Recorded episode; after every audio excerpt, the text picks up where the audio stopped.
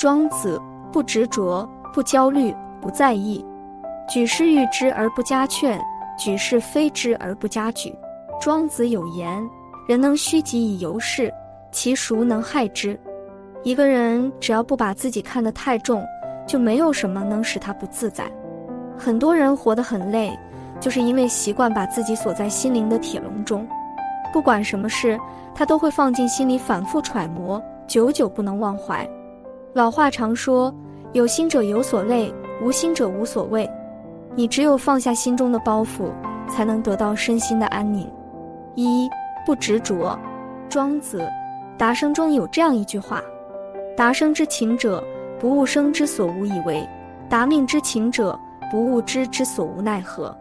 意思是说，真正通透的人，从不去追求生命中不必要的东西，也不去追求自己无可奈何的东西，因为他们深知，明知不可为而为之，只会让人陷入两难的境地。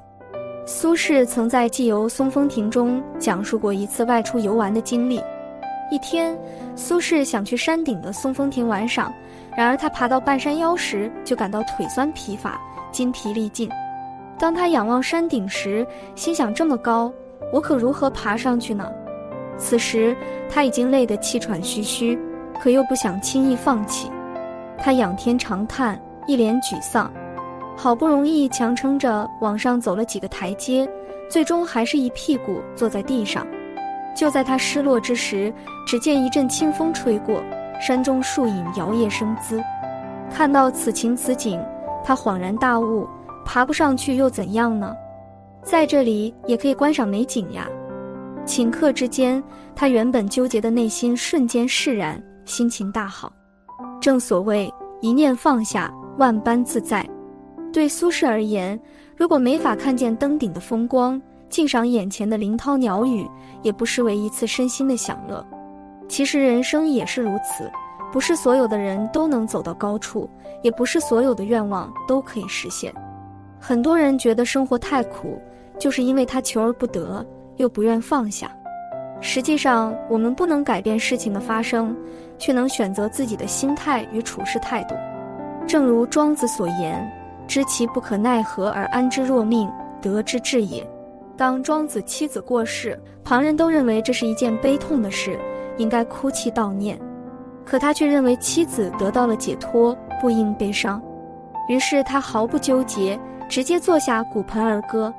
生活之不如意十常八九，无可奈何的事，坦然接受就是智慧。得不到的名与利，放下它就是和解；难以实现的目标，换条路就是解脱。余生很短。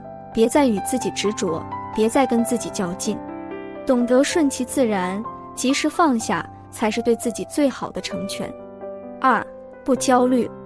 庄子余文中记载了这样一个故事：有个胆小如鼠的人，走在路上，无意间看到自己的身影和足迹，以为遇到了鬼怪，他生怕这些鬼怪伤害自己，就开始加快步伐。不料他走得越快，留下的足印越多。身后的影子也追得越紧，最后他拼命狂奔，直至精疲力尽而死。生活中也有不少这样的人，因为过度的焦虑，最后拖垮了自己。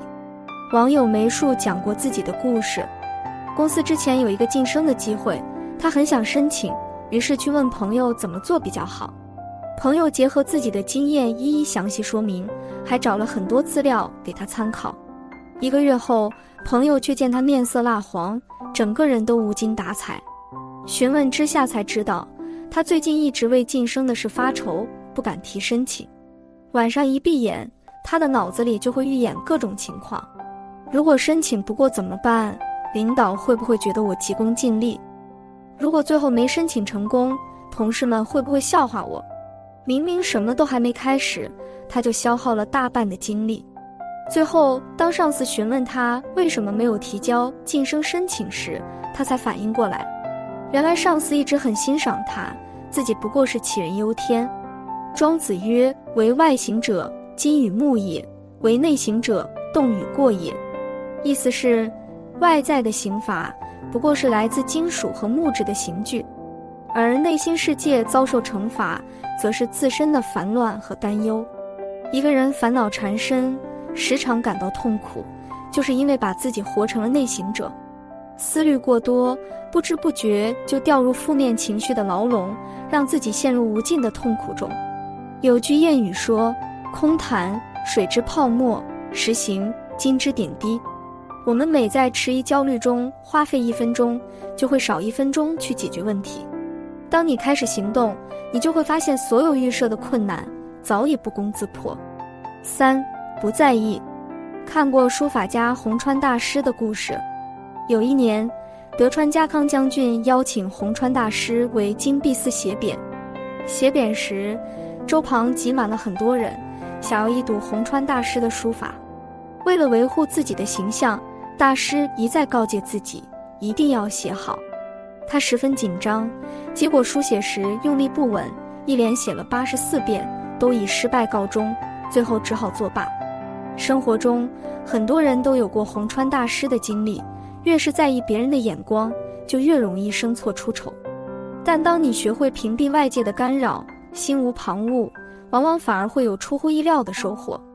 庄子在《田子方》中讲过一个故事：宋元君打算画一幅地图，于是召集全国的画师。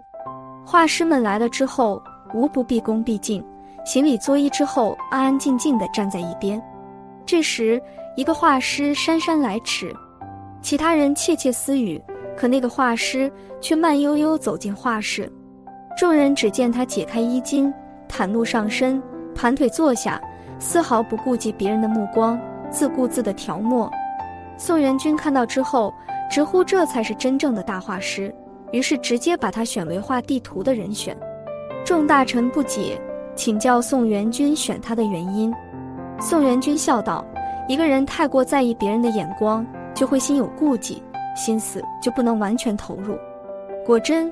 这个画师在作图之时，丝毫不受周遭的影响，执笔稳健，一笔一画行云流水。最后，他画出的地图完美无瑕，大臣们连连称赞。正如庄子所说：“举世誉之而不加劝，举世非之而不加沮。”真正有能力的人，不会因别人的赞美而沾沾自喜，也不会为旁人的批评而心生气馁。很多时候，一个人心生烦躁。像个无头苍蝇般手足无措，多是过分看重别人的想法。学会把外界看淡，把荣辱看清，自能豁达心安。庄子在《达生篇》中说：“以瓦著者巧，以钩著者淡，以黄金著者闷。其巧异也，而有所金，则崇外也。凡外重者内拙。”说的是，用瓦块做赌注的人，对输赢向来泰然处之。用银钩作为赌注，就会有些担心；而用黄金下注的人，就会变得顾虑重重，患得患失。其实人生也是如此，若过分看重自身的得失荣辱，就会被外物所困，心生焦虑，活得执着不自然。可当你看清自己之时，则能脱下心中的桎梏，活得灵活自由，肆意洒脱。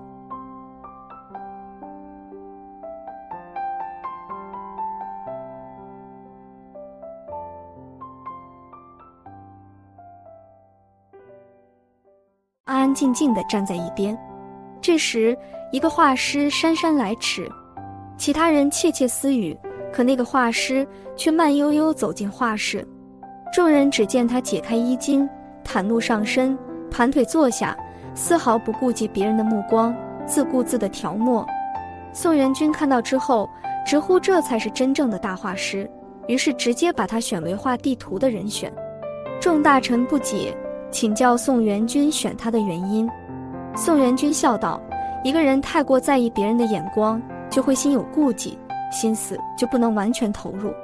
果真，这个画师在作图之时，丝毫不受周遭的影响，执笔稳健，一笔一画行云流水。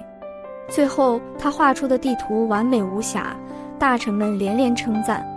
正如庄子所说：‘举世誉之而不加劝，举世非之而不加沮。’”真正有能力的人，不会因别人的赞美而沾沾自喜，也不会为旁人的批评而心生气馁。很多时候，一个人心生烦躁，像个无头苍蝇般手足无措，多是过分看重别人的想法。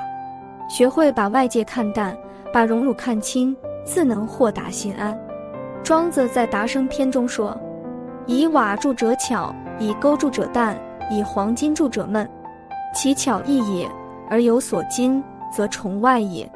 凡外重者内拙。”说的是，用瓦块做赌注的人，对输赢向来泰然处之；用银钩作为赌注，就会有些担心；而用黄金下注的人，就会变得顾虑重重，患得患失。其实人生也是如此。若过分看重自身的得失荣辱，就会被外物所困，心生焦虑，活得执着不自然。可当你看清自己之时，则能脱下心中的桎梏，活得灵活自由，肆意洒脱。